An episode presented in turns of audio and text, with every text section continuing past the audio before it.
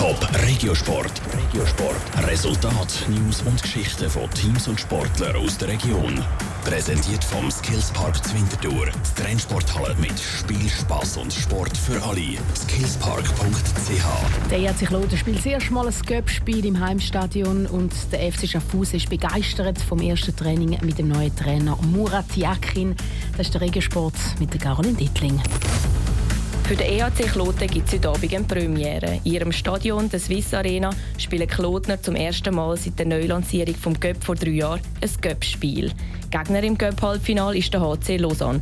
Der Teamcaptain von Kloten, der Dennis Holenstein, hofft auf einen Sieg und viele Zuschauer im Heimstadion. Es wäre sicher mega cool. Es ist immerhin eine Premiere für uns, im Göpp die Heim zu spielen. Und ja, ich hoffe, es kommen möglichst viele Leute, die uns unterstützen. Einen speziellen Heimvorteil verspricht er sich aber nicht. Am Viertel vor acht startet das Spiel heute Abend und Radio Top ist live dabei in der Swiss Arena. Die Spieler vom FC Schaffhausen sind begeistert vom neuen Stadion und dem neuen Trainer Murat Yakin. Gestern haben sie das erste Training dieser Saison gehabt.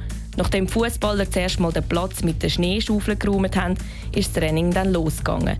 Für das Team war der Trainingsstart spezieller als auch schon, sagt der Captain Gianluca Frontino. Es ist alles positiv für die Mannschaft und man merkt, die Mannschaft ist motiviert. In der Winterpause hat man schon in die Gruppe eingeschrieben, Mannschaftschat, wie sich alle freuen und so. Das habe ich in den Jahren, wo ich Fußball spiele, noch nie erlebt, dass eine Mannschaft sich auf die Vorbereitung freut. Ich meine, wenn man mit einem der besten Trainer der Schweiz zusammenarbeiten kann, äh, als Tabellenletzter in der Challenge League, ich glaube, da kann jeder profitieren.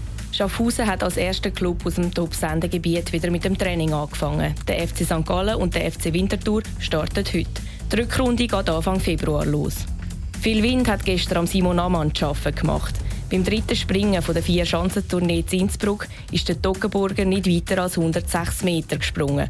Damit hat es nur für den zweitletzten Platz gelangt.